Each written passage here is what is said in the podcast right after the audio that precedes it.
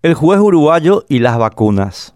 El aparato propagandístico alquilado por la empresa global Pfizer recibió la instrucción de destruir y cancelar al juez uruguayo Alejandro Recarey por atreverse este magistrado a ordenar al gobierno uruguayo que se abstenga de vacunar contra el COVID a menores de 13 años antes de contestar satisfactoriamente algunas preguntas. El pasado jueves 7 de julio, el juez Recarey en su sentencia exigió al gobierno publicar íntegros todos los contratos de compra de estas vacunas, la composición de la sustancia inocular y un texto a suministrar a los responsables de los menores que informe completamente y con claridad sobre la composición de las sustancias inyectables, todos los elementos que contengan, de la naturaleza que fueren los beneficios que conlleva la vacuna, los riesgos que tenga y con detalle de su naturaleza, probabilidad, magnitud y de ser ello posible, momento de ocurrencia, así como que aclare que la sustancia tiene solo autorización de emergencia y no definitiva, explicando en términos sencillos qué diferencias suponen estos dos tipos de permisiones, que se detallen los efectos adversos ya detectados en su totalidad, actualizando periódicamente esta información y que se lleven adelante ante los controles a los que el Estado está obligado por la ley. Según la empresa Pfizer, nadie en el mundo tiene derecho a conocer nada de esto, y mucho menos los precios secretos que hacen pagar al pueblo funcionarios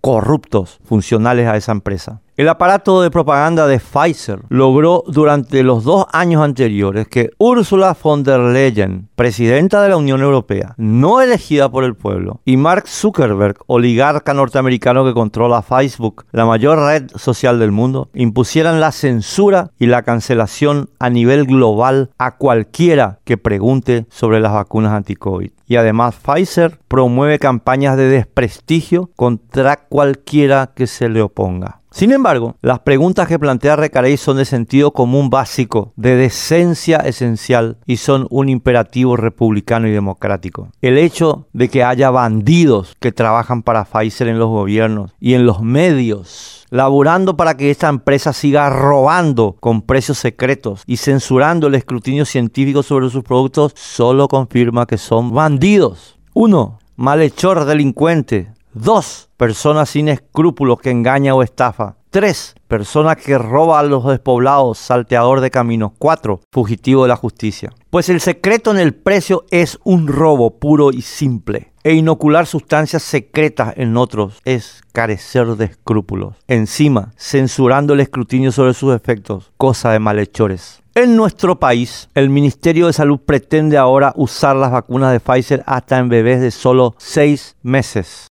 cero vergüenza a la hora de vender.